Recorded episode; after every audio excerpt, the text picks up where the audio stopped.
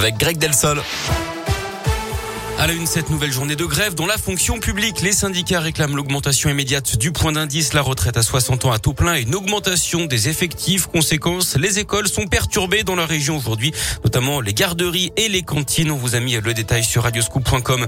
Le protocole sanitaire pour aller voter, les électeurs positifs au Covid pourront aller aux urnes. Il leur est conseillé tout de même de porter un masque. Le premier tour qui aura lieu dans 10 jours maintenant, ce sera le 10 avril. Des soupçons autour d'un élu de la région, le maire de Tizy-les-Bourgs dans les monts du Lyonnais, près de la Loire, a été placé en garde à vue récemment d'après le progrès.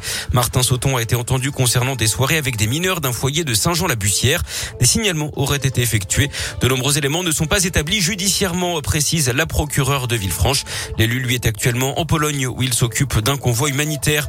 Un braquage hier matin à Pont du Château dans le Puy-de-Dôme. Un bar tabac restaurant a été la cible d'un vol à main armée au niveau de l'avenue de Cournon. Ça s'est passé au moment de l'ouverture du commerce. Un homme encagoulé aurait braqué un fusil à pompe sur le chef cuisinier et une serveuse. Il aurait demandé avoir accès au coffre, euh, coffre sauf qu'il n'y en a pas dans cet établissement. Le chef aurait reçu des coups au visage. Les deux employés ont par ailleurs été choqués. Quant au braqueur, il a pris la fuite bredouille. D'après la montagne, la brigade de recherche de Clermont est chargée de l'enquête.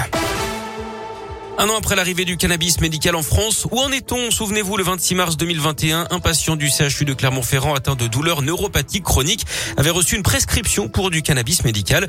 Pas question de fumer, hein, le traitement se présente sous forme d'huile ou de fleurs séchées.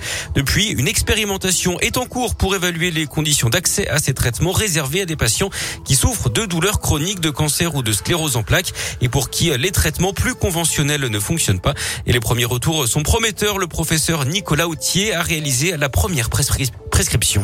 Il peut y avoir une douleur, bien sûr, mais généralement cette douleur est associée à d'autres souffrances psychiques, de l'anxiété, de la dépression, à des troubles du sommeil. Parfois, si on s'intéresse qu'à la douleur, il va nous dire la douleur est légèrement améliorée, mais comme je dors mieux, mais comme je suis moins anxieux, mais comme j'arrive plus à me mobiliser, eh bien globalement, je vais mieux et je retrouve euh, une activité physique. On a certains patients qui ont repris leur travail. Ce sont des traitements où il y a plusieurs substances actives à l'intérieur et c'est la somme de ces effets au global qui permet l'amélioration la qualité de vie du patient. 1500 patients ont déjà reçu des prescriptions. Environ un quart ont abandonné faute de résultats ou à cause d'effets indésirables. Le cannabis médical devrait être légalisé en France en 2023.